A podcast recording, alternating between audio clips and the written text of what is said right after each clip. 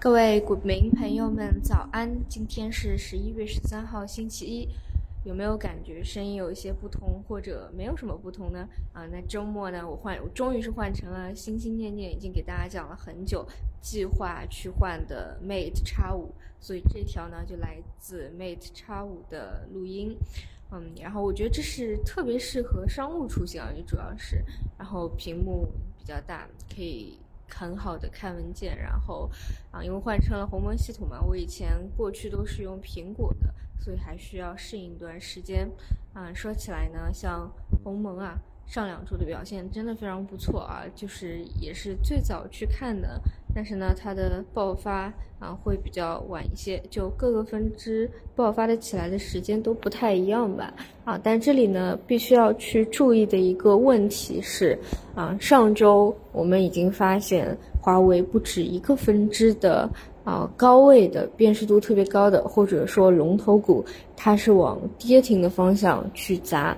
那么这里就不得不注意了。如果只是一个个股或一个分支出现这样的情况，你还可以不去重视。但如果但凡是两个、三个分支啊，甚至以后更多出现这样子的走势的话，那代表着呢，我们可以说一些短线资金或者说热钱啊，它可能有撤出。那么这种高位股呢，显然就不适合根本之前没有参与过的小伙伴再去关注了。这个呢是风险啊，它不是机会。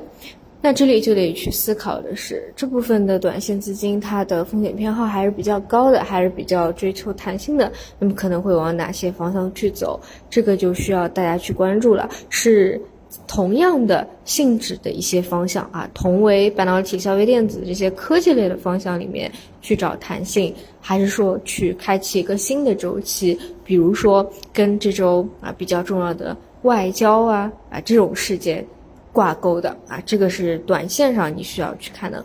啊，然后再讲回其他啊，然后周末的话有上海微电子要 IPO 上市的消息，接下去呢要看募资和定价的情况。上海微电子呢就是大家公认的国内的呃光刻机第一。那今年从年初开始啊，到现在一直在传的有预期的就是有没有可能在。